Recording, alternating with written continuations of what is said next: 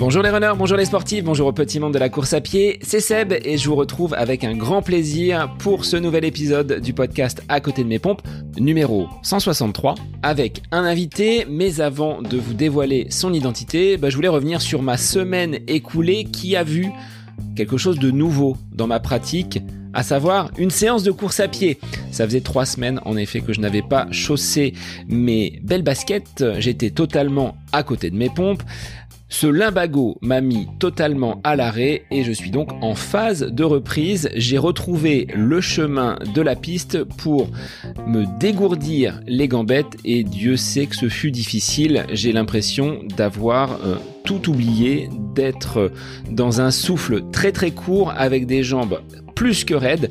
Mais bon, il faut en passer par là. J'alterne la course et la marche et je vais donc faire preuve de patience pour peu à peu revenir à un niveau de forme acceptable, mais déjà de prendre du plaisir dans ce que je fais. Alors, pour les personnes qui, comme moi, traverseraient une période de blessure, bah, je vous donne rendez-vous du côté de Beaugency, puisqu'une conférence est organisée en présence de Bruno Eubi, Bruno Doyen, podologue, et Julien Lebossé, kiné et préparateur physique.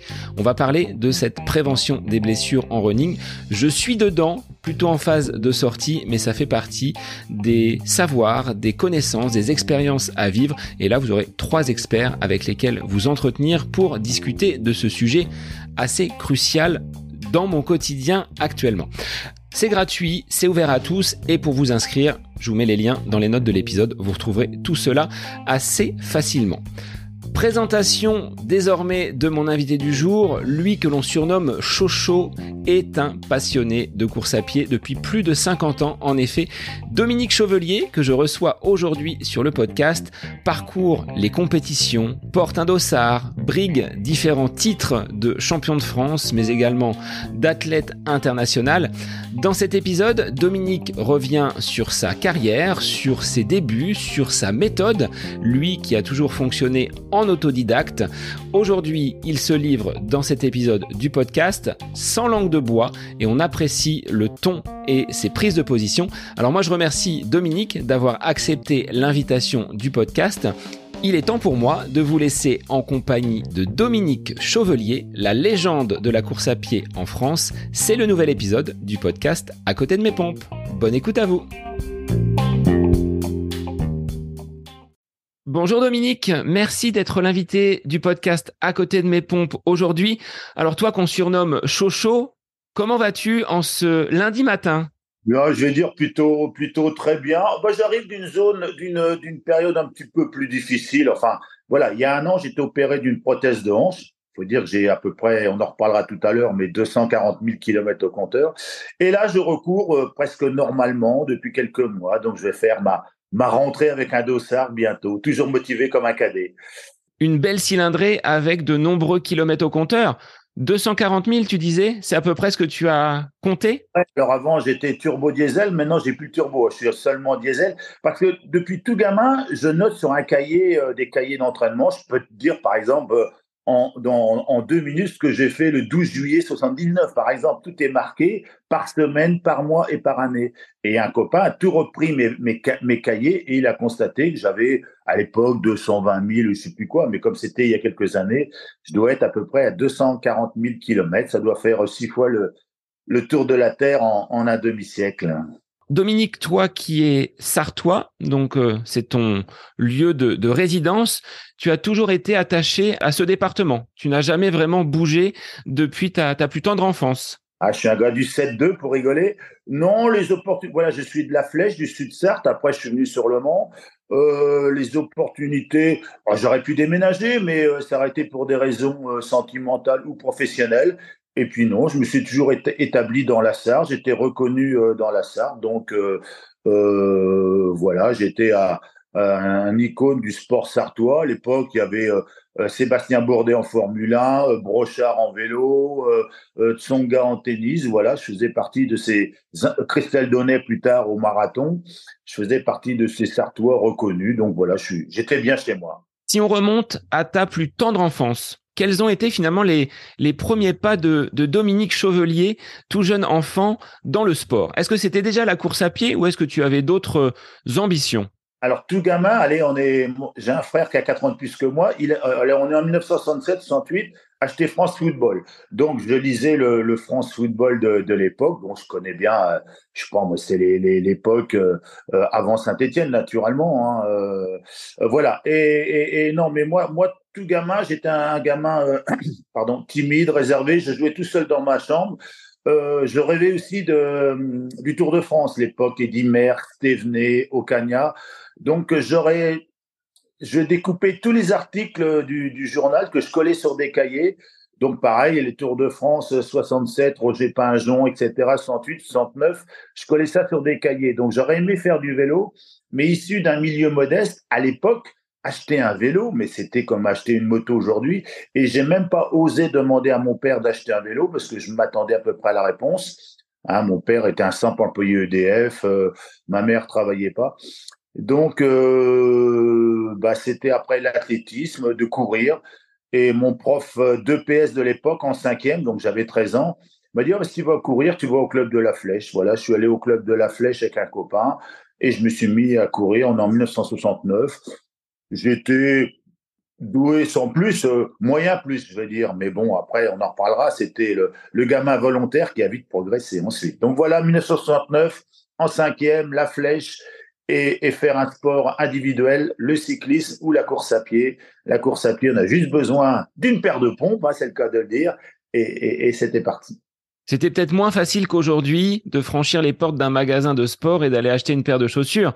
À l'époque, c'était peut-être un petit peu moins commun et un petit peu moins populaire ce sport. vous allez rigoler, parce que ma première paire de chaussures avec laquelle je courais, c'est les chaussures de mode aujourd'hui, euh, genre des, Stan Smith, des chaussures comme ça. Donc c'était une chaussure semelle en caoutchouc. Euh, la, tige, elle était en daim, donc c'est des chaussures marron en daim avec une, semelle de caoutchouc, euh, des chaussures de, de street aujourd'hui, quoi. Alors, Dominique, tu évoques le fait d'être volontaire, de ne pas avoir eu de facilité à pratiquer la, course à pied dans, tes débuts. Quels ont été tes, premiers faits d'armes et tes premières euh, compétitions? Est-ce que tu as un souvenir d'une compétition enfant qui t'a marqué et qui a lancé cette, cette brillante carrière? Alors, mon, premier cross, lorsque je suis allé dans le club de la Flèche, comme j'étais timide, j'y suis allé avec un copain, qui est toujours mon copain. D'ailleurs, on avait 13 ans. Euh, c'est le parrain de mes enfants aujourd'hui. Et euh, naturellement, il y a eu un cross peu de temps après. Et je crois que j'ai terminé au milieu du peloton, je crois, allez, à peu près, à 35e sur 70, minime première année. Euh, voilà, c'était très, très moyen. Mais un gamin qui s'entraîne tout de suite, et lorsque je venais au stade de la Flèche, euh, donc c'était un club d'athlétisme. Et avant de faire du javelot, du triple saut, euh, tout, tout, voilà, les, bases athlétiques, d'office, je faisais 10 tours de piste. Donc la piste était une piste de 370 mètres. Donc déjà, je faisais 3 euh, km et demi de d'endurance, si je puis dire. Et après, j'allais faire du saut en hauteur, du triple saut, sur laquelle j'étais pas doué d'ailleurs. Mais on voyait le gamin déjà qui voulait faire ses 10 tours de piste comme ça, sans, sans qu'on lui demande rien du tout. Et naturellement, lorsque tu te formes à cet âge-là, à 13 ans, à faire un peu d'endurance, bah, le cardio tout de suite, et le, le, cœur se muscle et, et, quelques mois après, ça y est, j'étais devenu un, un, bon petit coureur local. Alors, de ces premières courses locales, bah, tu as ensuite rayonné sur le département de la Sarthe, bien évidemment, au niveau national avec quatre titres de champion de France de marathon, mais aussi à l'international avec une troisième place donc au championnat d'Europe à Split en 90 et derrière les, euh, les Jeux Olympiques de Barcelone. Est-ce que tu t'attendais, si tu fais euh, un petit coup d'œil dans le rétro de ce turbo diesel, maintenant diesel, d'avoir une carrière aussi, euh, aussi longue et aussi brillante? Non, non, moi ce qui m'a beaucoup marqué, c'est les Jeux Olympiques de Munich en 72, l'époque c'est Viren, le Finlandais que j'avais en poster dans ma chambre, etc. mais jamais je me suis dit, tiens, un jour je participerai aux Jeux Olympiques. Donc on revient en arrière. Ma première, mon premier cross que j'ai gagné, bah, c'est l'année d'après, c'était le cross de Malicord. Je revois encore la médaille, une toute petite médaille en euh, ovale comme un ballon de rugby. Et puis après, bah, on veut être le meilleur de son coin, on veut être le meilleur de son département. Tiens, je suis champion de la Sarthe cadet. Euh, j'aimerais être champion des Pays de Loire. Ah, bah dis donc, j'ai un beau. Et puis voilà. Et j'ai fait le premier championnat de France cadet qui a existé, ça devait être en 73 à Méry-sur-Oie. J'ai dû terminer 16e. Devant moi, qui est resté connu, c'est juste Thierry Vatrice, hein, qui avait fait 8e. Et à partir de, de KD2, après, c'était parti dans les juniors, en équipe de France junior. Et ce qui a peut-être le déclic, c'est mon armée au bataillon de Joinville. Comme j'étais dans les meilleurs juniors, j'étais à l'armée euh, dans ce truc de, de sport là. Et l'entraîneur local du bataillon de Joinville, c'était l'entraîneur national Jacques Darras qui m'a vu et m'a dit Oh, toi, tu as des capacités, si tu t'entraînes, tu pourras faire du haut niveau. Et c'est lui qui m'a fait prendre conscience qu'avec, euh, voilà, on a 18, 19, 20 ans, avec beaucoup de, volonté, de persévérance, peux faire du haut niveau. Et c'est parti de là. Donc, à partir de 20 ans, je me suis dit qu'il y avait certainement des choses à faire.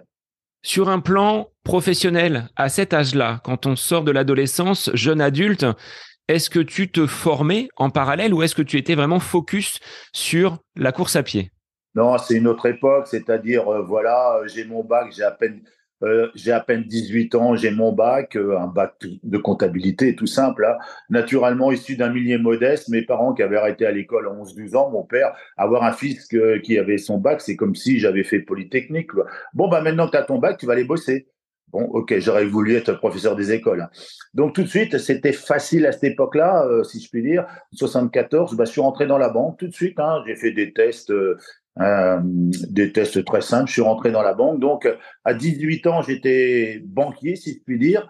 J'ai fait mes deux années de banque avant d'aller à l'armée. Et tout de suite, à la banque, j'ai passé des diplômes internes. internes. Donc euh, voilà, euh, alors pareil pour la vie sentimentale, la première copine devient ta femme. Allez, si je résume, à, à 22, 23 ans, à 23 ans, j'étais déjà champion de France de marathon. J'étais marié, deux enfants, gradé à la banque. Enfin, ma vie socio-professionnelle était presque faite à 23 ans, ce qui est inimaginable aujourd'hui. Hein. Bon, après, il y a eu les éléments de la vie, etc. J'avais à peu près tout fait à 23 ans et c'est là que je me suis mis à m'entraîner euh, à 6 heures le matin, à 18 heures le soir. Et à l'époque, je travaillais à peu près 42 heures par semaine, quoi. Hein. J'avais pas de conditions, quoi pas d'aménagement particulier, une, vie entre guillemets, si, je me compare, de, sportif amateur. On n'était pas dans le professionnalisme comme on peut l'être aujourd'hui. Voilà, je suis champion de France de, marathon en 81, donc j'ai 24 ans. Jamais fait un test de cardio, physio, électrocardiogramme. Euh, euh, voilà. Et lorsque j'ai champion de France en 81, je résume, hein, c'est François Mitterrand qui arrive au pouvoir, la gauche arrive au pouvoir, et il instaure les premières conventions d'athlètes de haut niveau. Hein, la ministre à l'époque, s'appelait Edwige Javis, ouais, c'est ça. Et cette ministre, naturellement, ils ont vu que la jeunesse et sport, qu'il y avait un, jeune champion de marathon, parce qu'à l'époque, faire du marathon à 23, 24 ans, j'étais traité de fou. Hein. T'inquiète, tu vas pas durer longtemps, tu fais déjà du marathon. Euh, j'avais battu tous les anciens, les vieux. À l'époque, on faisait du marathon en fin de carrière, c'est-à-dire à, 32, 34, 35 ans, c'est des mecs qui perfait sur la piste. Et moi, tout de suite, avec un, dénommé Bernard Faure, on s'est mis à faire du marathon tout de suite. Donc, j'ai le ministère a interrogé ma banque en leur disant, dis donc, euh, dites, donc, vous avez un champion chez vous, euh, est-ce que vous voulez l'aider euh, professionnellement? Ma banque a été un peu surprise, qu'ils étaient même pas au courant qu'il y avait un champion chez eux qui était champion de France. Et en effet, j'ai eu deux heures par jour et un an après, j'ai travaillé à mi-temps payé plein pot et c'est là que j'ai naturellement progressé. Hein. Au lieu d'y aller à 6 heures du matin, eh bien, j'avais une matinée pour m'entraîner, la petite sieste, retourner le soir. Donc, tout s'est fait progressivement comme ça. Et professionnellement, bah, j'étais, j'avais un salaire, donc ça, c'était important. Donc voilà, je progresse parce que naturellement, je travaillais à mi-temps. Mais à mi-temps, j'avais quand même des comptes à rendre à la banque, c'est-à-dire euh, toutes les semaines ou tous les mois, combien de SICA vous avez vendu, combien de, de comptes, de comptes épargne logement, de cartes bleues vous avez vendu. Donc j'avais des objectifs professionnels à la banque, mais j'avais des, des, objectifs aussi euh, euh, sportifs. Et alors j'étais j'étais j'étais euh, bien dans les deux, mais je voulais être très bon quelque part. Soit je faisais une carrière de bancaire de haut niveau et je laissais tomber la course à pied, mais moi j'étais un petit peu fou. J'ai pris le risque de de choisir euh, la, la, course à pied, donc j'ai carrément demandé un congé sabbatique à mon employeur en 88 et, en gelant mon poste. Et naturellement, à cette époque-là, il y avait quand même de l'argent dans la course à pied. J'avais des partenaires, des sponsors, des gains de course. Donc, euh, j'ai pris un congé sabbatique de deux ans qui a été renouvelé cinq fois. Donc pendant dix ans, j'étais euh, professionnel, si je puis dire. Je m'étais mis professionnel. Et naturellement, là, une fois de plus, j'ai encore progressé. En 88, je fais 2-12, quatrième du marathon de Pékin. En 90, troisième championnat d'Europe. La Coupe du Monde de marathon aussi, cinquième. Donc, naturellement, à chaque fois que j'ai fait des paliers, euh, professionnel, du temps de libre, eh bien j'ai progressé et, et, voilà. Donc j'étais coureur professionnel, mais ça tenait qu'à moi qu'à moi-même. Hein. Quels ont été les premiers sponsors qui t'ont tendu la main? Et est-ce qu'il y a des, des fidèles qui durent depuis des années, des années et qui t'accompagnent?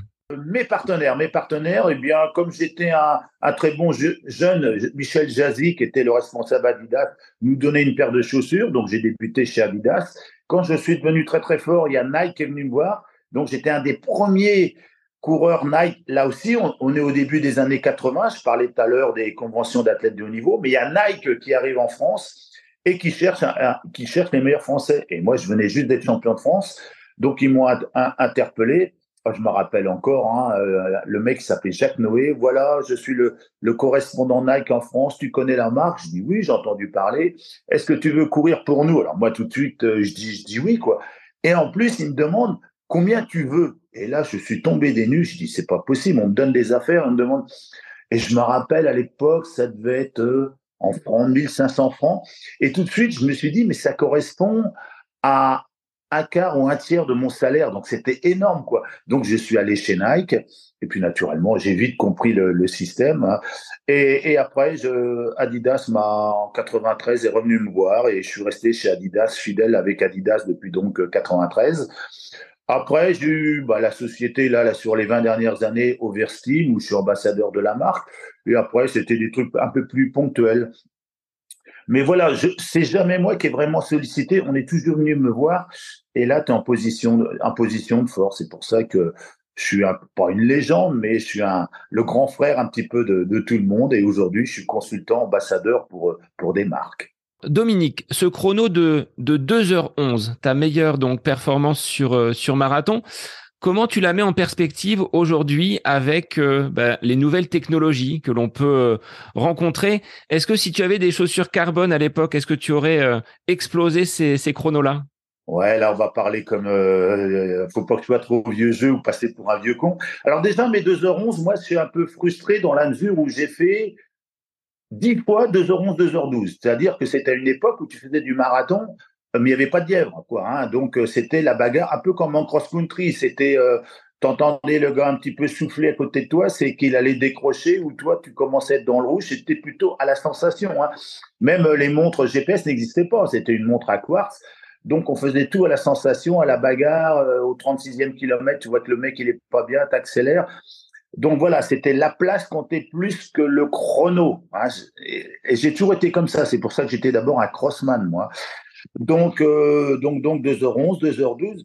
Euh, je, je, suis passé souvent en 1h430 au, au semi et je craquais à la fin pour faire 2h11, 2h12. Donc, je faisais une 6, une 7 la deuxième moitié.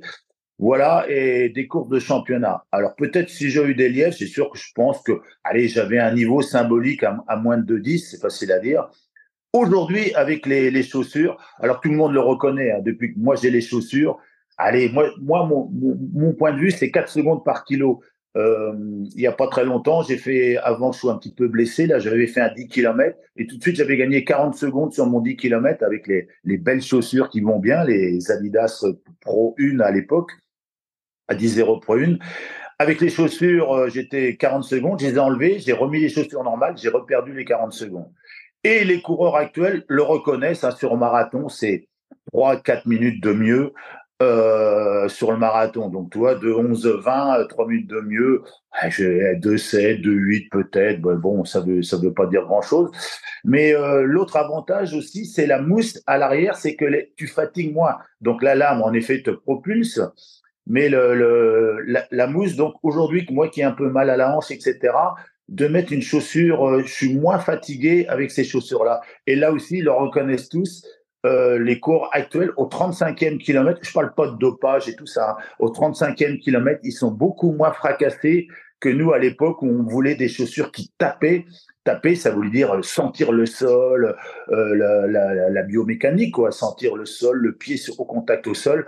Mais naturellement, au, 35, 36e kilomètre, ben, on était un peu cassé musculairement. Et aujourd'hui, il n'y a plus cette cassure et les gars peuvent continuer à avancer euh, pour faire des bons chronos. Allez, je dirais 3-4 minutes euh, sur le marathon.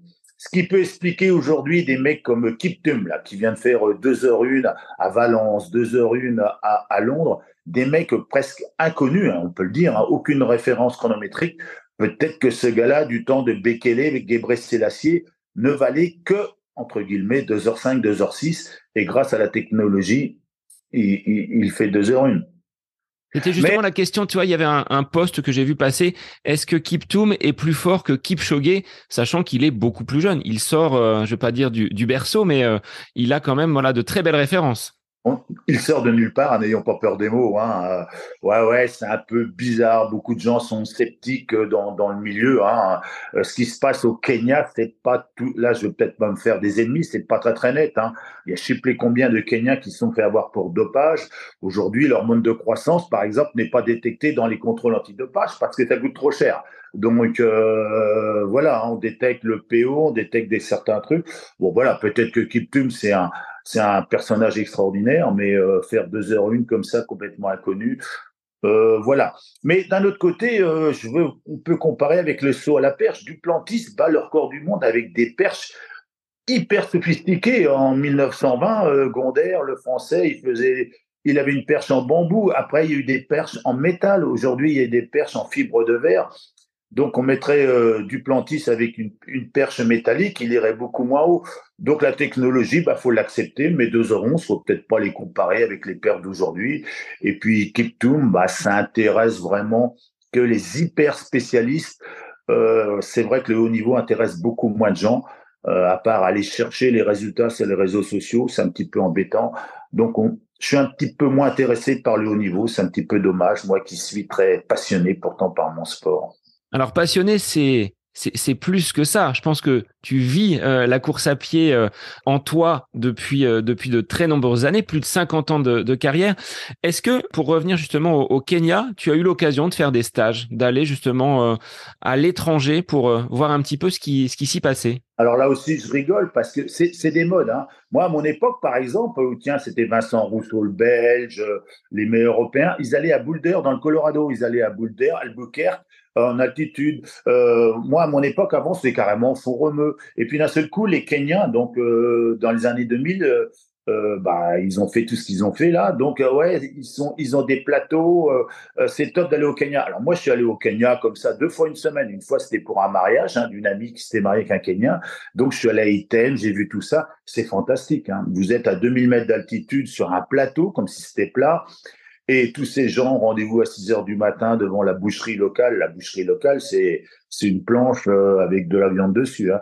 Et, et, et, ça, c'est fantastique, en effet. Mais c'est pas parce que vous allez là, aller au Kenya 15 jours, 3 semaines que vous allez progresser. Mais euh, culturellement parlant, sociologiquement parlant, c'est assez fantastique. Mais euh, voilà, peut-être que dans dix ans, ça sera une autre mode d'aller, euh, je ne sais pas trop où, parce qu'il y a eu des champions en Laponie, etc. Donc, dans la Sarthe, peut-être. Dans la Sarthe, sur les terres de Dominique. Ouais, mais à l'époque, Annette Sergent, Paul Arpin sont venus s'entraîner chez moi. Et quand ils ont vu les forêts qu'il y avait, il m'a dit Pourquoi tu nous as pas dit ça plus tôt? Je rappelle que Arpin et Annette Sergent, euh, Annette, c'est championne du monde de cross-country et Arpin, troisième. Donc, vous voyez, hein, il y a un peu il y a un peu du lobbying, mais bon, le Kenya, c'est assez fantastique quand même. Tu parlais justement tout à l'heure de, dopage. Est-ce que de ton regard d'athlète qui a fréquenté les pelotons et le haut niveau, tu as eu parfois des doutes sur, euh, sur certains coureurs sans avoir la, la médiatisation de ces affaires comme euh, on l'a aujourd'hui? Si oui, est-ce que tu as des exemples à nous, euh, à nous transmettre? Oh bah oui, mais moi, moi, j'ai pas la langue de bois, donc en, effet, hein, à, l'époque de Bernard Hinault, à cette époque-là, tu voyais les gars qui terminaient le Tour de France jouent plus. Et là, tu te dis, mais c'est pas possible quand tu as fait trois, trois semaines de, vélo et tu arrives joue plus, c'est qu'il y a un autre problème. Donc en course à pied, c'était pareil. Euh, c'était les corticoïdes à l'époque, hein, dans les années 80, les corticoïdes n'étaient pas décelés. Donc euh, après, aux années, euh, lorsqu'il y a eu les Jeux Olympiques de, de Barcelone dans les années 90, c'était euh, le PO qui arrivait, les transfusions sanguines, etc., qui n'étaient pas des Slaves.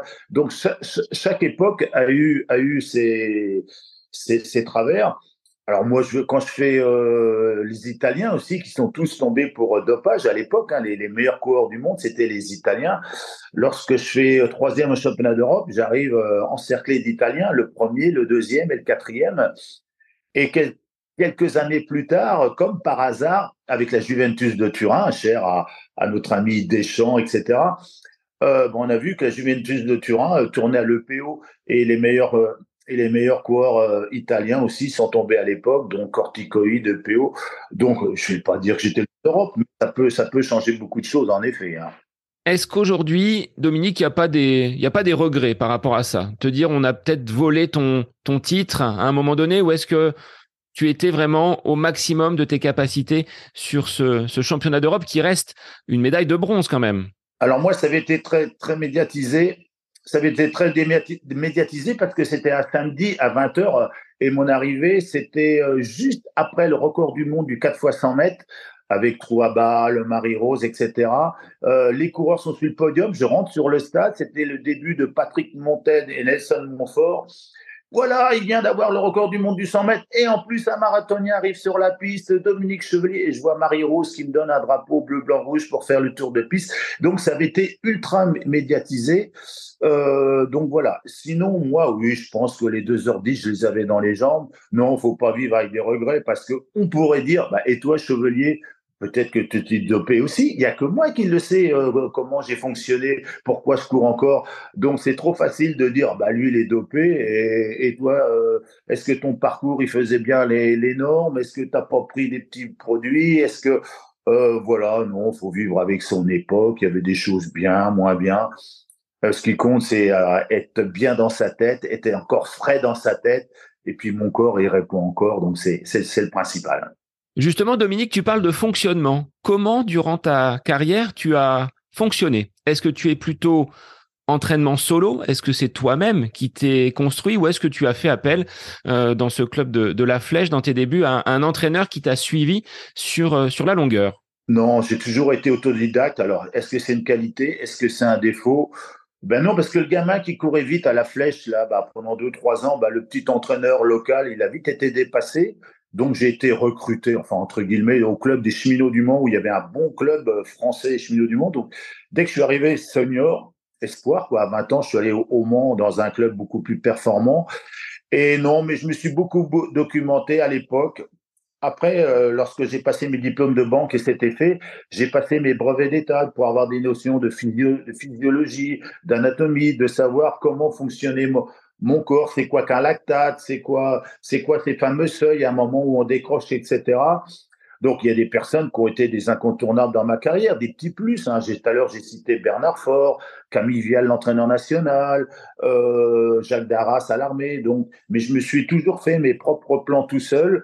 Euh, je considère que j'ai perdu du temps. J'ai fait du très haut niveau à 34, 35 ans parce que j'ai testé des choses. Peut-être que si j'avais eu des meilleurs conseils, j'aurais parfait peut-être un petit peu plus tôt, mais je regrette rien. Donc aujourd'hui, c'est moi qui fais partager mon expérience à, à, à, des athlètes. Hein. J'ai eu une Corinne Rowe qui a fait 15e aux Jeux Olympiques d'Athènes avec 2h28 au marathon. Aujourd'hui, j'entraîne des, des coureurs locaux, mais euh, je prends autant de plaisir. Donc voilà, non, non, autodidacte, Dominique Chevalier. La solitude du coureur de fond et, et 95 ou 90% de mon entraînement était solitaire. Avec quels ingrédients? Quelle est la méthode Chocho pour performer et atteindre de, tels chronos. Tu étais quelqu'un qui bornait beaucoup, tu étais plus sur un travail de, qualité, des chiffres peut-être sur ces 240 000 kilomètres au compteur? Ouais, j'étais plutôt peut-être dans l'excès, mais comme j'avais une bonne, corpulence, hein, puis pareil, le mental, hein, d'origine paysanne par mes parents, grands-parents, j'étais costaud, donc je bornais beaucoup. Hein, C'est-à-dire que l'hiver, pour faire du cross, j'étais à 160, 180 km par semaine. Le marathon, 200, 230, 240. J'ai même monté jusqu'à 250 km trois semaines de suite pour préparer. Euh, et, et là-dedans, je mettais quand même un peu de qualité, beaucoup de seuil, etc. Et, et ça passait. Donc euh, voilà. Mais à côté de ça, j'avais une vie très équilibrée. Je disais tout à l'heure, la sieste hein, qui fait partie de l'entraînement, je dormais bien. Euh, les produits bio, si je puis dire, parce que mes parents, ils avaient un jardin, ils me donnaient les tomates, les, pommes de terre et, les fruits du jardin. Euh, une femme à l'époque qui jouait, qui jouait bien le jeu, etc. Donc, je m'étais fait mon petit entourage euh, socio-professionnel. Euh, J'avais un kiné, je pouvais aller voir quand je voulais.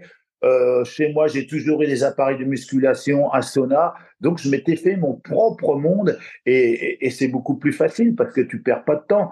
Donc, tu t'entraînes le matin, tu fais tes 10 bornes de footing. Euh, euh, soit j'allais à la banque ou soit je récupérais. Le soir, je recommençais. Hop, un petit peu d'alter à la fin d'un footing.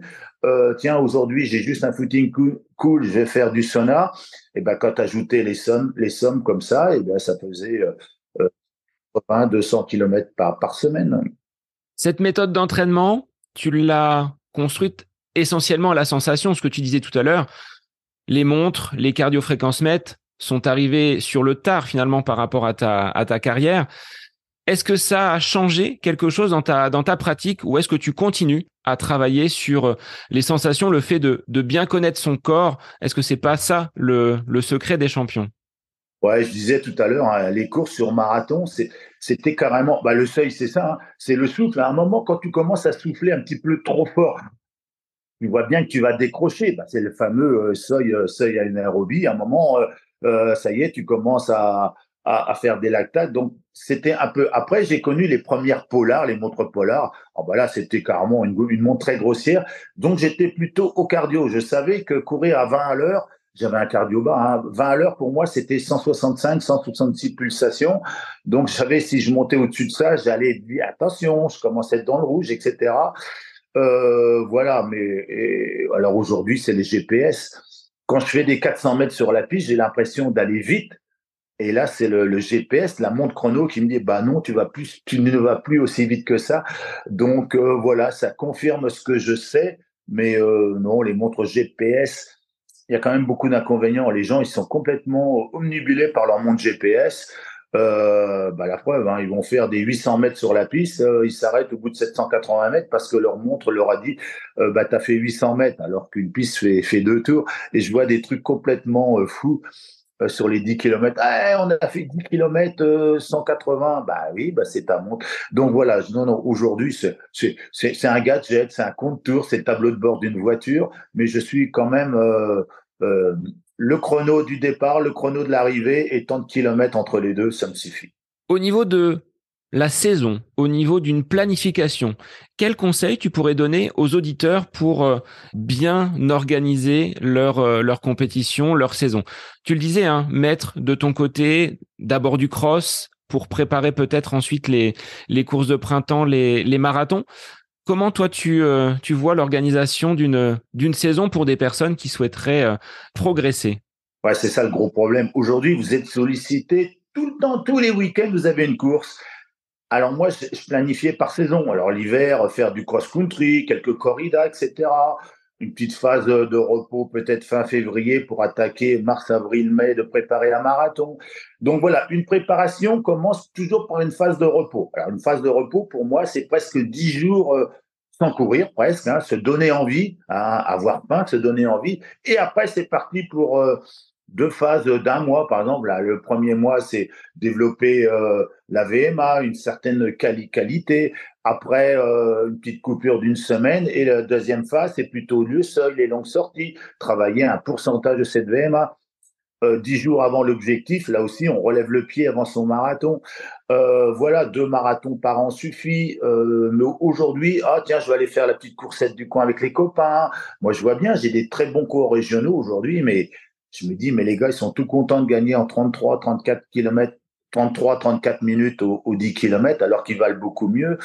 Voilà, la planification, c'est le gros problème. La récupération, savoir lever le pied, savoir ne plus s'entraîner pour mieux se réentraîner après. Aujourd'hui, les gens, ils sont toujours dans le, dans le moyen, moyen plus, mais jamais dans des, des pics d'entraînement et des pics de forme. Donc, il faudrait alors, accepter d'en faire un petit peu moins pour peut-être cibler, pour en faire plus derrière. Ouais, en faire moins pour en faire plus, s'entraîner court pour s'entraîner long. Euh, ouais, ça beaucoup plus euh, avec des pics. Aujourd'hui, le, le, mec qui s'entraîne quatre fois par semaine, euh, bah, c'est toujours 65 euh, km par semaine. Les séances, c'est toujours à peu près les mêmes. Bah, comment tu vas avoir des pics de forme si tu fais toujours la même chose? Tu es toujours euh, bien, sans plus, voilà. Et puis, tu cours, tu fais toujours le même chrono, tu cours toujours avec les mêmes adversaires, tu cours... voilà, je serais, un, je un peu plus style commando, moi. Est-ce que aujourd'hui, Dominique, tu trouves que on veut peut-être en faire trop et aller trop vite. Tu le disais, hein, 22 ans, premier marathon. Est-ce que tu le conseillerais aujourd'hui à des personnes qui débutent? Ou est-ce que tu étais un petit peu tête brûlée? Oh, tu, m'as bien deviné, tu m'as bien. Ouais, parce que quand j'ai fait mon premier marathon, écoutez bien, il n'y avait pas Internet, bon, les revues de course à pied, il n'y en avait pas. Et donc, la première année, j'ai fait cinq marathons. Et au cinquième, je suis champion de France. Hein, euh, donc, euh, cinq marathons en 13 mois. L'année d'après, encore quatre. L'année d'après, encore quatre. Donc, les trois premières années, j'ai fait 12 marathons. Euh, bon, il n'y avait pas tous les, plus quelques semis, etc. Mais il y avait quand même des phases de récupération. Naturellement, ben, en 86, 87, tendon d'Achille, me fait opérer d'un tendon d'Achille. Donc, à un moment, on paie toujours l'addition. Et c'est après que je me suis remis en cause en me disant, attends, attends, là, tu, tu, tu, tu, tu fais ça euh, bêtement, cherche à savoir pourquoi, comment on fait un marathon, comment le corps fonctionne, et c'est là que j'ai passé mes diplômes d'entraîneur. Et après, j'étais plus raisonnable, deux voire trois marathons, un pour euh, le, un pour se qualifier au, grand championnat, euh, faire le championnat, et puis un peut-être pour gagner des thunes un petit peu, hein, le marathon de, Nice, de Reims, etc. On payait cher à l'époque. Hein. Euh, voilà, non, c'est une erreur. Mais deux marathons par an me choquent pas. Mais surtout, rester sur des, des, des 1500, des 3000 mètres, des 5000 mètres sur piste pour avoir du pied. Et c'est ça le plus important. Et moi, j'ai toujours fait de la piste. Je faisais un marathon. Le dimanche d'après, il y avait les interclubs. Ben, je faisais le, le 5000 mètres aux interclubs pour mon club. Et ça, c'était un plus. Aujourd'hui, il y a trop de félicitations sur des longues distances. Un petit trail par-ci, un semi-marathon par là. Mais oui, j'étais un peu dans l'excès, en effet mais tu es resté quand même plutôt un routier et crossman. Tu as quand même expérimenté la course en montagne. Il y avait le championnat de France hier. Le, trail ne t'a jamais vraiment attiré dans son développement comme il le connaît depuis des années? Bah, le trail, hein, on en parle depuis 20-25 ans. Hein. Moi, je, terminais un peu ma carrière à haut niveau. Hein. J'ai arrêté à 42 ans d'être dans l'équipe de France. Alors, euh, la 6000D, par exemple, existait déjà. Hein, euh, on parlait pas de trail à l'époque. Donc, j'ai pas vraiment connu le trail. Mais j'ai fait, en effet, les, les championnats d'Europe de, et du monde de course de montagne, avec les débuts de Thierry Breuil d'ailleurs. Ben, c'est normal, j'étais un crossman, donc faire euh, une course de montagne sur une heure, ça me dérangeait pas trop. Euh, par contre, faire euh, des ultra trails de 100, de 100 miles ou, faire l'UTMB, etc. Des courses nature, j'ai fait deuxième à l'éco-trail à plus de 50 ans. Des courses nature, ça va. Les gendarmes et les voleurs à, Limoges, c'est des courses nature. Mais les trails où il faut marcher, mettre les mains sur les cuisses, non, je ne sais les Templiers, par exemple, je ne sais pas faire. Et, c'est autre chose. Non, non, c'est c'est pas mon monde à, moi. Mais pourquoi pas hein, Pour moi, la course à pied, ça va du 800 mètres euh, au 100 miles. Euh, j'aurais aimé faire du 100 km route, en effet. Mais voilà, mais chacun sa spécialité. Moi, je me suis cantonné du, du 1500 mètres au marathon. Est-ce qui te fait courir encore aujourd'hui après plus de 50 années de carrière?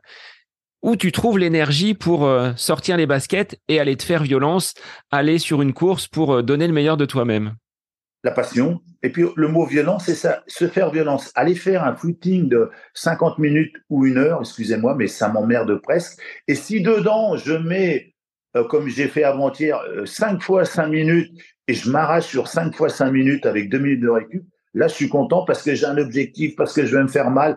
On, revoit le compétiteur et le lendemain, aller faire un footing de récup, j'ai l'impression d'être fracassé, je regarde ma montre toutes les cinq minutes. Donc toujours l'esprit compétition, l'esprit euh, de pousser son corps à l'extrême, même s'il va beaucoup moins vite. Euh, voilà, donc la persévérance, hein, ne, jamais rien lâcher. Euh, voilà, puis le côté compétition, le côté un peu peut-être brûlé, un peu toujours, toujours le chrono de regarder, tiens, combien, combien j'ai fait de mètres dans mes cinq minutes. Ah, bah, j'ai fait 1300 mètres. Bon, bah, je suis content, etc. Toujours, toujours les, très cartésiens, hein. je, disais tout à l'heure, j'ai eu un bac de, comptabilité. Moi, c'est les chiffres, euh, euh, toujours le chrono, euh, 3, 3 minutes, 3 euh, minutes 10 euh, au 1000 mètres égale 19 km heure égale 2h11 au marathon. C'est toujours comme ça dans ma tête, je suis toujours en train de fonctionner. Est-ce que c'est bien, est-ce que c'est pas bien? C'est comme ça. aujourd'hui, bah, tu collectionnes encore des titres. Je pense qu'en master, tu es toujours euh, performant, même à l'international. Ça, ne s'arrête pas. Tu continues finalement les, compétitions. Bah là, je reprends parce que j'ai une interruption d'une année, hein, quand même, opération d'une prothèse de hanche. Euh, voilà, mais en effet, j'ai gagné le marathon de New York dans les toutes catégories d'âge, c'est-à-dire dans les plus de 40 ans, les plus de 50 ans, les plus de 60 ans. Hein, à 60 ans, j'avais fait 2h52 au marathon de New York, au marathon de Londres, etc.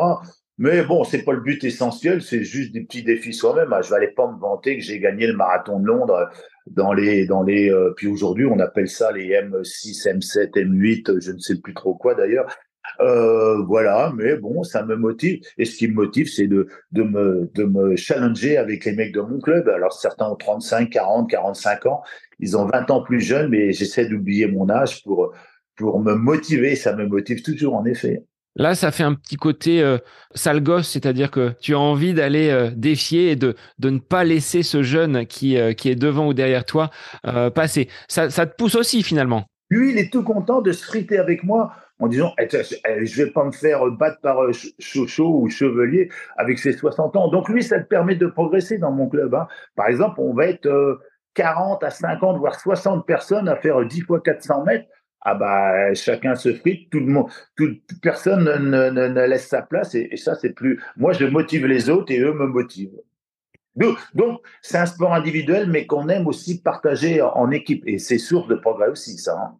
Est-ce que c'est pour cela que tu as souhaité monter un club et être à la tête d'une organisation pour continuer le partage et transmettre euh, ta passion oui, je me sers d'eux, oui, oui, je me sers d'eux, eux se servent de moi, et puis avoir, vécu tout ce que j'ai vécu, c'est quand même bien de, le partager. Je disais tout au début, je voulais être prof des écoles, euh, instituteur hein, à l'époque. Eh bien, c'est peut-être ça, l'envie de, partager.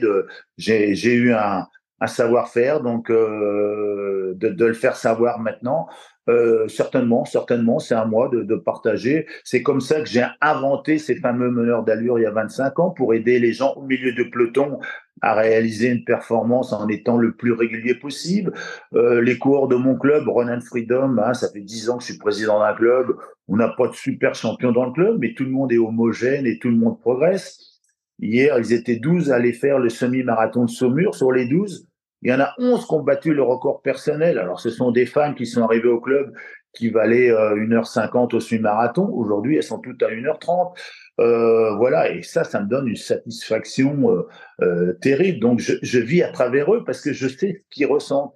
Donc voilà, il y a, un, beau, partage, un beau transfert, en effet. Mais tu n'es pas resté dans ta bulle de champion, dans ces hautes sphères, toi, des champions qui parfois ne, ne touchent pas terre. C'est ce côté terrien, ce côté paysan, comme tu disais tout à l'heure, qui te donne justement cet ancrage, ces racines? Ah, certainement. Après, certainement, j'ai dû faire des réflexions et des gens ont dit, ouais, Chevalier, il se la pète, euh, il vit sur son passé, etc. Peut-être, hein, surtout qu'avec les réseaux sociaux, des fois, je, tape un petit peu, je tape un petit peu dessus. Mais euh, ce qui compte, c'est ce qui se passe sur le terrain. Donc, euh, et puis, je crois, là aussi, je me la pète un peu. Il y a une certaine légitimité de ma part à dire certaines choses parce que j'ai vécu. Faut pas oublier que donc, euh, lorsque j'ai couru au début des années 70, lorsque tu courais dans la rue, tu étais traité de fou, c'est-à-dire ça se faisait pas en un mot, on disait hey, toi là-bas tu rien d'autre à, faire que, que, de courir, donc tu te faisais traiter de feignant parce que tu as couru dans la rue. Ça c'est vite passé hein, dans les années 70, 80. Euh, Aujourd'hui, on voit une, une, femme, une joggeuse passer dans la rue. Je pense qu'on dit, ah ben, disons, je, ferais bien de faire comme elle, de courir. Autrefois, une femme qui courait dans la rue, mais elle était traitée de, de tous les noms. Et j'ai couru. Autrefois, on faisait du footing. Hein, on faisait de l'athlétisme et du footing. Après, on s'est mis à faire du jogging. Aujourd'hui, on s'est mis à faire du running. Vous voyez, on rigole un peu parce que moi, je dis à tout le monde, bah, moi, j'ai fait de la course à pied. Donc voilà, en 50 ans, j'ai connu un petit peu toutes ces phases de mode, de lobbying, de la course à pied, et je suis toujours là. Donc je pense que je, je, peux, je peux, je peux un peu critiquer parfois ou taper, taper sur le doigt de certaines personnes à cause des réseaux sociaux. Hein. Tout, tout, le monde est champion du monde aujourd'hui. Les gens, ils, mettent, ouais, j'ai fait une certaine, j'ai fait le marathon de, euh, j'étais au départ, mais ils mettent pas leur score, par exemple. Hein. Bon, des fois, ça énerve un petit peu. Il suffit que tu sois une belle nana, pas trop mal gaulée, et tu as je sais pas combien de followers. Ça, ça peut énerver certains champions, en effet. Est-ce que tu as une nostalgie de ces années que tu as vécues? Est-ce que tu te retrouves toujours dans euh, cette société de la course à pied aujourd'hui? Qu'est-ce qui a changé et qu'est-ce qui, selon toi, on a parlé des réseaux sociaux, mais est-ce qu'il y a d'autres choses qui te, qui te choquent et qui te hérissent, non pas les cheveux, mais, euh, mais le poil? Oui, bah c'est normal que j'ai de la nostalgie parce que j'ai vraiment connu une belle époque. Hein. Alors pour moi, connaître une belle époque, c'était euh, euh, les potes. Hein. On, se fritait, hein. on était toute une bande de Français à 2h12, 2h13, mais après on allait boire des bières, on rigolait entre nous. Euh, alors, ce qui m'énerve aujourd'hui, euh, aujourd'hui, un coureur euh, licencié dans un club, il va s'inscrire dans, dans, une compétition. On va lui dire ah ben non, il n'y a plus de dossard, c'est complet, c'est complet avec des gens lambda, etc. T'as pas beaucoup d'avantages à être licencié dans un club. bon, les réseaux sociaux, on en a parlé tout à l'heure. Tout le monde est champion. Le gars, il vaut 34 minutes aux 10 km, il est champion du monde, alors qu'à mon époque, ça existait même pas, quoi. Hein, ou même même 2h40 au marathon, bah, t'es arrivé euh, en queue de peloton, quoi. Donc là, il y a un peu de nostalgie de ça. Euh, oui, oui, oui. Moi, j'avais la, moi, l'avantage que j'avais, j'avais la reconnaissance. Hein. Aujourd'hui, euh, il n'y a plus de grands journalistes sportifs. Hein. Moi, si j'achète le Ménib, le Ouest France, on parle très peu d'athlétisme. Dans l'équipe, lisez l'équipe aujourd'hui, on parle plus d'athlétisme. Donc, il n'y a plus de reconnaissance. Et ça me fait chier pour mon, pour mon sport. Quoi, hein. On va parler de problèmes de dopage, on va problème, des problèmes extrasportifs, l'athlétisme, mais on parle plus de, d'athlétisme. On n'a plus de champions chez nous charismatiques. Donc là, il y a la Villénie, Dinisme, ils sont en fin de carrière. Heureusement qu'on a Kevin Meyer. Donc on parle plus de l'athlétisme et ça, ça m'embête beaucoup, beaucoup. Je suis très, très sceptique pour les Jeux Olympiques euh, l'année prochaine à Paris. Euh, voilà, plus de reconnaissance, plus d'argent dans les courses, c'est un peu du n'importe quoi. Les organisateurs, ben, ils, ils sont devenus des organisateurs professionnels. Toutes les belles petites courses d'autrefois, les organisateurs, bah, c'est les mecs de ma génération. Ils arrivent aujourd'hui 70, 75 ans, 80 ans, bah, ils arrêtent. Il y avait le semi-marathon du Mans, le jeudi de l'Ascension, ça n'existe plus. Alençon Médavis, c'était la dernière, une très grande course, ça n'existe plus. Euh, c'était la dernière édition. Oui, tout ça, ça, ça m'embête un petit peu. Le business l'a emporté. Euh, un coureur est un client maintenant hein, pour les sociétés euh, organisatrices pourquoi pas hein. Moi, je travaille pour ASO, entre autres, hein, je suis consultant pour eux, mais c'est plus du tout la belle époque que j'ai connue. Euh, reconnaissance, des primes d'arrivée, euh, des sponsors, euh, les copains, la bière à l'arrivée et, plus si affinité. Malgré ça, Dominique, quand tu arrives sur une manifestation, sur un événement, il y a un petit peu la chochomania. Tu restes avec beaucoup de dynamisme, beaucoup d'envie tu souhaites partager ta passion à tous et je dirais qu'auprès des coureurs, j'ai vu hein, sur euh, certaines vidéos, certains euh, éléments de, ta page Facebook, ben, les gens veulent leurs photos avec euh, avec Chocho. Alors qu'est-ce qui explique cette cette popularité? Tu as traversé quand même de, nombreuses années et, des décennies de course à pied, et malgré ça, tu restes populaire et charismatique. Ben, le mot, le mot, c'est le mot populaire, c'est-à-dire que j'ai fait du haut niveau, mais je m'adresse aussi bien aujourd'hui à un coureur en 4h15 qu'au champion aujourd'hui. Je vais aller voir un petit peu tout le monde, un petit mot, une petite tape sur l'épaule à tout le monde parce que je connais que le mec, il n'en baffe, quoi. Peut-être que le mec qui vient de faire moins de 4 heures, euh, il y a il y a deux ans avant, il était obèse, il était alcoolique, euh, euh, gros gros problème personnel, et aujourd'hui il a fait 3h59, donc lui il est il est champion olympique de sa de sa vie personnelle. Donc ça, je, je, je le ressens tout ça. Et aujourd'hui, on, me reconnaît parce que j'anime, j'anime, je suis animateur de course. Hein. Les, mes potes, ils me demandent, j'anime les Templiers, le marathon Niscan. Donc les gens, ils, me revoient toujours. Ah, c'est Dominique Chevalier qui anime. Donc voilà, moi, je, je cherche pas spécialement un vendre. Hein. On vient toujours me voir. Euh, voilà. Et puis c'est comme toi. Toi, tu me disais tout à l'heure, bah, j'ai l'âge de tes parents. Eh bien aujourd'hui, ce sont les enfants. Tiens, mon père, il courait avec toi. Tu te rappelles? Euh, Voilà. Et puis certainement que j'ai fait rêver certains gamins, mais je reste modeste parce que ce n'est jamais que de la course à pied, du running. J'étais pas une star du sport français. J'étais connu dans mon milieu, mais euh, je m'appelle pas euh, Raymond Poulidor, Jacques Anquetil, Bernard Hinault ou, même Jalabert ou en tennis euh, Noah. Voilà, j'étais connu dans mon milieu. C'est très valorisant pour moi, naturellement. C'est une fierté. Hein. J'ai mon ego aussi. Hein.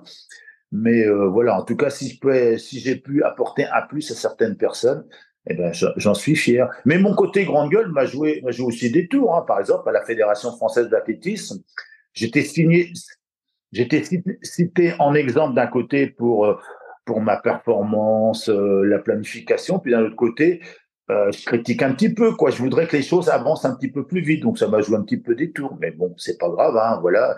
J'ai une, gueule et j'ai, et j'ai de la gueule. Est-ce que justement, par rapport à cette fédération, ils t'ont contacté pour euh, les Jeux Olympiques ou est-ce que non, toi tu restes euh, en, marge et tu es peut-être inquiet par rapport à cette équipe de France d'athlétisme? On voit que les minima, c'est plus des minima, enfin c'est des, chronos vraiment stratosphériques à, à atteindre. Est-ce que tu es pessimiste pour les futures euh, compétitions internationales de notre équipe de France? Alors voilà, maintenant il y a des beaux mots actuels. Depuis deux ou trois ans, on parle de ranking. Alors, tu vas dire ça à, quelqu'un, ranking, c'est quoi? Oui, donc c'est le, classement euh, français ou mondial, voilà. Donc, si tu es dans les, je dis n'importe quoi, dans, dans les 50 premiers euh, mondiaux, c'est-à-dire dans le ranking, tu vas pouvoir euh, téléctionner. Donc, faut être dans le ranking en faisant aussi une performance. Mais le ranking, naturellement, tout à l'heure, on parlait des Kenyans. Si sur les 100 meilleurs marathoniens du monde, tu en as 85 qui sont Kenyans, tu n'arriveras jamais à rentrer dans le ranking. Et dans le ranking aussi, on ne tient pas compte si le mec il est chargé, pas chargé, dopé, performance, le parcours, habilité ou pas. Voilà, euh, point barre, c'est brut de brut. Euh, faut que tu sois dans, le ranking pour euh, pouvoir participer à certaines épreuves. Mais c'est valable pour les chevaliers de France sur piste aussi. Il faut être dans le fameux ranking. Donc toujours des mots anglophobes, de terminologie anglaise. Donc, non, ouais, je suis un peu dépassé par tout ça. Pour moi, un mec qui est champion de France de marathon, moi, c'était l'époque, eh bien, ça l'incite à faire le chemin de France. Et grâce à ça, il est sélectionné pour les, Jeux Olympiques et les deux autres à la performance. Euh, voilà, on pourrait, euh, on pourrait mettre en valeur le titre de champion de France. Aujourd'hui, un titre de champion de France de marathon, mais je sais même pas qui c'est qui est champion de France de marathon et c'est catastrophique quand même. Euh, c'est dans l'anonymat complet. Donc voilà, maintenant c'est le business qui l'emporte et à la fédération je critique un petit peu ça. Mais ce qui compte c'est le nombre de licenciés. Il y a 300 000 licenciés. Euh, aujourd'hui c'est les, les baby runners, les, vétérans à la, fédération représentent 60% des licenciés. Donc, est-ce que c'est ça l'avenir? Bah, Les Jeux Olympiques, ils vont se faire. Hein Mais l'après-Jeux Olympiques m'inquiète, en effet. L'après, l'après. De ce développement de notre sport à travers les âges, est-ce que tu vois des tendances? Est-ce qu'il y a des choses qui sont nouvelles? On parle du marathon pour tous. Est-ce que pour toi, il est possible de courir un marathon pour euh, quelconque coureur Est-ce que ça s'adresse à tous? Ah bah, Si on part du principe que c'est un défi personnel, voilà. Euh, tu vois, si je faisais un marathon, bah, en effet, hein, tu peux le faire aujourd'hui en 6 heures, en 7 heures, c'est-à-dire tu marques, tu cours, tu marques, tu cours, et tu as une médaille à l'arrivée, tu es finisher, bah, pourquoi pas? Je pense pas qu'au niveau de la santé, ça soit l'idéal. Hein. donc, euh, euh, on peut tous faire un marathon si tu n'as pas de problème physique, c'est-à-dire que tu n'as pas une jambe plus courte que l'autre, etc. Tout le monde peut faire un marathon. Donc, l'idéal, c'est quand même avoir des bons conseils. Mais pour moi, marathon, ça veut dire, euh, historiquement parlant, c'est courir. Je dis, je cours un marathon, on ne dit pas je marche un marathon. Donc moi, la, la formule, allez, si on court un marathon, c'est allez, allez, allez, 4h30, 4, 5 heures. Au-dessus, c'est plus, c'est un défi personnel. Donc le mot marathon, il est un peu galvaudé. C'est dur, hein, ce que je dis là aussi, hein, mais euh, euh, on le voit bien entre elles. Aujourd'hui, entre elles, il y a des, des, des, phases d'élimination. Au 20e, si tu passes pas au 20e kilomètre en temps, tu éliminé, etc. Ben, au marathon, peut-être qu'on va arriver à ça. Donc, le but des gens, c'est de passer la première barrière. Ensuite, la deuxième barrière. Et puis, à la troisième barrière, c'est d'arriver. Donc, euh, alors que moi, le, au départ, c'est tout simplement d'arriver. Donc ça, euh, voilà. Mais sinon, si les gens se mettent à faire du sport, tant mieux. On est vraiment plus dans le sport loisir et le sport santé aujourd'hui. On n'est plus du tout dans le sport performance.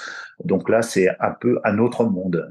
Alors, au niveau de ces meneurs d'allure, tu dis il y a 25 ans, j'ai euh, créé cette fonction ces personnes que l'on voit avec euh, des, flammes dans le dos, avec un, chrono à, atteindre. Comment t'es venu l'idée et comment ça a pu se déployer sur les, grands marathons majeurs? Bah ça, c'était l'idée au départ, c'était dans les années fin des années 70 avec Bernard Faure. Il m'avait dit, oh, ça serait bien qu'au milieu du peloton, euh, il y, a, quelque chose qui se passe. Bon, l'idée est passée comme ça. Et, l'évolution a fait que, euh, au milieu des années 90, le marathon est devenu populaire. Et j'ai repris l'idée de Bernard Ford 15 ou 20 ans avant, Euh, en 98, c'était, je crois, donc il y a 25 ans. Donc on voyait bien hein, les gens qui voulaient faire 4 heures au marathon, ils passaient au semi euh, plus vite que prévu pour dire tiens, je vais prendre de l'avance. Et puis en effet, il s'écroulait dans la deuxième moitié. Donc le mec, il passait en 1h50 au semi et il marchait dans la deuxième moitié, il faisait 4h05, 4h10. Euh, et je me suis dit, si je mettais, alors devant les, les petits Africains, eux, ils avaient, droit à des, ils avaient droit à des lièvres pour faire le, pour aller le plus vite possible.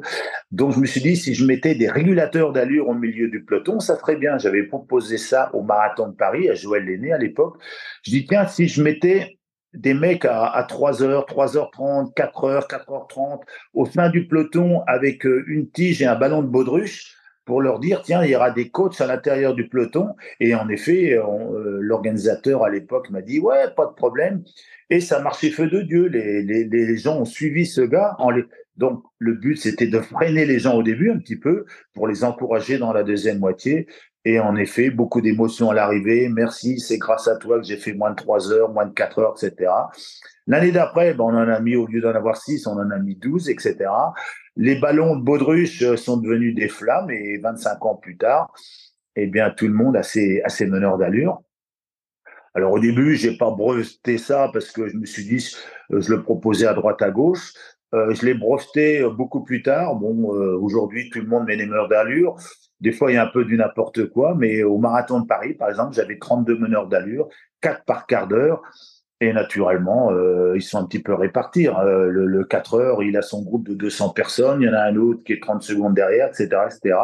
Donc voilà les meneurs d'allure qui sont devenus, qui sont été sponsorisés. Hein. Les, les flammes étant un support marketing, donc les organisateurs sponsorisent les meneurs d'allure et qui sont devenus des, des incontournables aujourd'hui.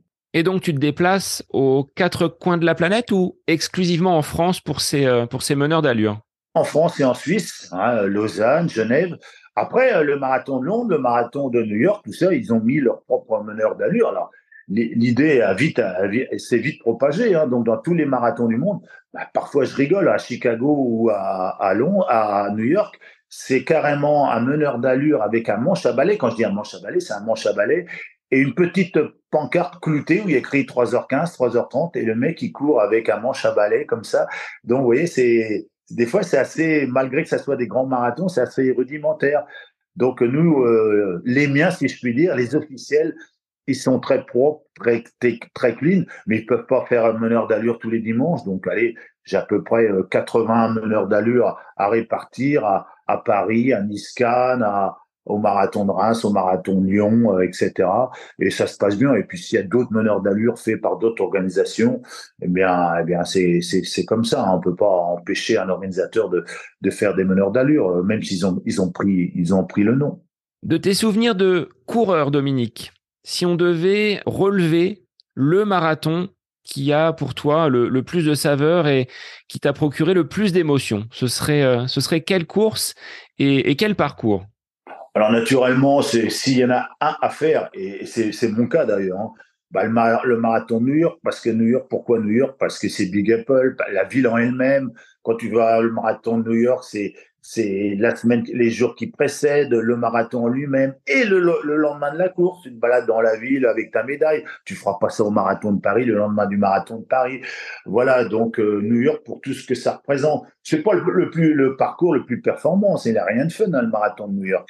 Mais le marathon de New York, euh, sinon, euh, non, je, euh, naturellement, je vais citer mes, mes victoires. J'ai gagné le marathon de Nice, j'ai gagné le marathon de Reims. Donc là, tu as toujours un peu de nostalgie de dire, tiens, ces marathons-là, euh, euh, il y, a, y, a, un petit coup d'adrénaline qui revient parce que euh, voilà, le marathon de Paris est devenu un très beau marathon. Alors si j'en citais deux aujourd'hui pour l'ambiance, le parcours, je mettrais Londres au niveau à l'international, je mettrais euh, Londres, Chicago et Paris. Voilà, trois, les trois beaux marathons. Après, si vous allez à Tokyo, vous allez à Tokyo, hein, mais vous avez un décalage horaire, ça vous coûte cher. Euh, voilà. Et en France, ben en France, il y avait le Mont Saint-Michel, dommage qu'il a disparu. Le Mont Saint-Michel, La Rochelle, euh, Niscan, voilà, ça, ce sont des classiques à mettre au palmarès du coureur. Euh, moi, non, moi, c'est l'ensemble de carrière, c'est ma passion, c'est tout ce qu'on s'est dit euh, auparavant. Si tu devais nous donner pour les auditeurs trois conseils. Qu'est-ce que tu pourrais évoquer comme euh, éléments qui vont être importants dans une carrière de, coureur, même amateur? Trois conseils, les trois conseils de Dominique, ce serait quoi? La persévérance. Ça veut dire faut toujours y aller. Quoi. C'est pas, on s'entraîne pas dur deux mois, on arrête trois, etc. La persévérance, le mot récupération qui fait partie de l'entraînement, hein, récupération euh, dans une séance entre deux fractions, récupération dans, une saison, euh, la persévérance, la récupération euh, et l'hygiène de vie en dehors de, ta spécialité. C'est ce que je disais tout à l'heure. Eh, tu as le droit de faire une bonne chouille de temps en temps. Hein mais euh, l'hydratation, ne pas manger n'importe quoi, avoir un poids à peu près idéal sans tomber dans des régimes draconiens. Donc la persévérance, tu t'entraînes et ça, ça dure longtemps. Euh, savoir récupérer et puis euh, naturellement, si tu t'entraînes, c'est que tu as eu un minimum d'hygiène de vie. Avec toujours du plaisir, en marge de la performance. Ça, c'est quelque chose qui ne t'a jamais quitté. Oui, tu as raison. Le plaisir dans la persévérance, c'est le plaisir de faire, de faire ça. Quoi. Ne pas te forcer. Ne, euh, voilà, si un jour tu as un peu de coup de blues sur deux ou trois jours, euh, bah, tu prends quelques jours de repos, puis le, le, plaisir va revenir. Mais c'est normal des fois d'avoir de dire, aujourd'hui j'ai pas envie d'y aller, ça fait trois jours que j'ai pas de sensation. Euh, t'inquiète pas, le, quatrième ou le cinquième jour, tu vas faire une séance, tu vas rattraper quelqu'un dans les bois, et tu dis ah ben non, et puis c'est reparti. Donc euh, ça, ça fait partie du mot persévérance, ne, ne, jamais céder. Est-ce qu'aujourd'hui, tu consignes toujours sur ces petits cahiers toutes tes séances d'entraînement, ou est-ce que tu es basculé dans un monde un petit peu plus digital avec les technologies modernes? Ah non, non. Alors aujourd'hui, j'ai mon agenda là, et euh, hier, j'ai marqué 30 euh, minutes de footing, 5 fois 5 minutes, récupération 2 minutes et 5 minutes de retour au calme. Non, tout est toujours noté à l'ancienne. Mais comme je disais tout à l'heure, si tu me dis, euh, cherche ce que tu as fait le 12 août 98, eh ben, je vais trouver ça tout de suite en moins de 5 minutes alors qu'avec le digital, va trouver toi sur ton smartphone, etc., ce que tu as fait il y a 10 ans, 15 ans, pour comparer. Hein, l'idéal, c'est aussi de comparer si j'ai fait ça, eh, où j'en étais il y a deux ans, etc. Donc, vous voyez, à, l'ancienne, c'est quand même bien d'avoir des cahiers d'entraînement, de tout noter, et c'est mieux de retrouver le smartphone. Si on te le vole, tu n'as plus rien. Ton ordinateur, un jour, il a un bug, tu changes d'ordi, tu n'as plus, voilà, donc euh, un petit peu à l'ancienne encore, en effet. Mais c'est normal, j'ai 66 ans, 67 ans cette année. Alors, du haut de ces 66 ans bientôt, quels seront tes prochains objectifs? Qu'est-ce que tu vas faire dans les, euh, dans les prochains mois? Qu'est-ce que tu prépares, Dominique? Maintenant rétabli avec cette hanche en, titane. Ouais, je suis Robocop. Bah, un, an sans cours. Donc, je vais faire les 10 km de Paris, euh, la Adidas, hein, c'est mon partenaire d'ailleurs. Donc, l'objectif, c'est de revenir vers les, les 40 minutes ou 10 km. Oui, je, je repars. Après, naturellement, euh, bah, un jour faire moins de 10 km, toujours ces sensations de vitesse. Hein. Euh, ce que je disais tout à l'heure, hein, courir pour courir, mais aller vite.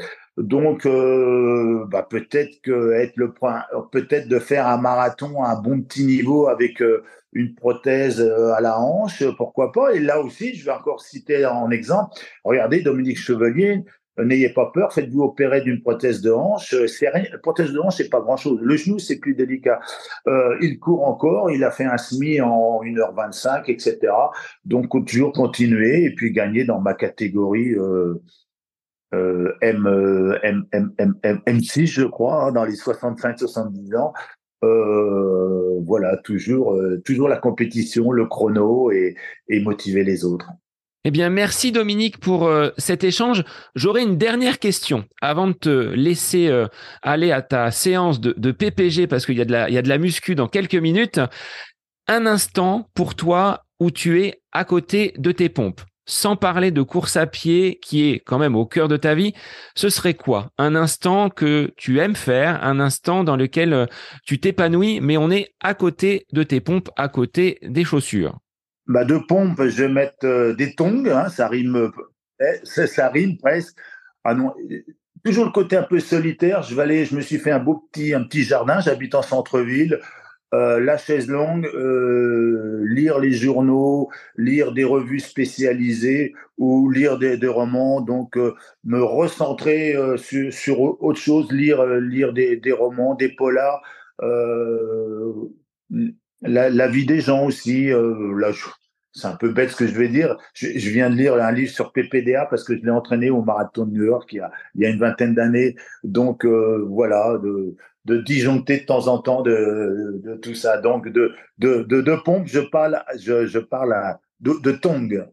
Merci Dominique pour euh, cet échange et puis au plaisir de te croiser sur euh, une des courses, sur ces nombreux rassemblements auxquels tu prends part avec toujours de l'énergie et de la sympathie. Oui, j'ai l'avenir devant moi. Vous l'avez aussi, vous. Allez, à bientôt euh, dans vos pompes. À bientôt à tous. Merci. Et chers auditeurs, je vous retrouve la semaine prochaine pour un nouvel épisode du podcast À côté de mes pompes. Bonne semaine à vous.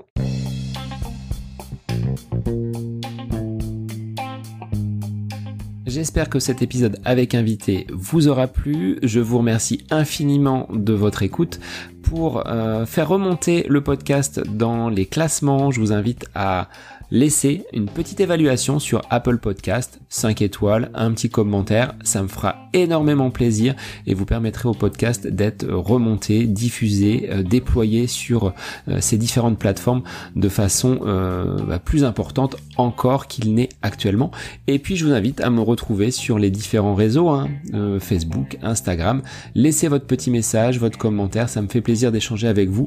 Si vous avez des questions, si vous voulez voilà échanger sur quelconque sujet en lien avec la course à pied, mais pas que, parce que le sport c'est une philosophie de vie et c'est une passion qui nous anime de façon commune, donc n'hésitez pas à venir échanger avec moi. Sur ce, je vous souhaite une bonne fin de semaine, un bon week-end et je vous dis à la semaine prochaine pour un nouvel épisode du podcast À côté de mes pompes.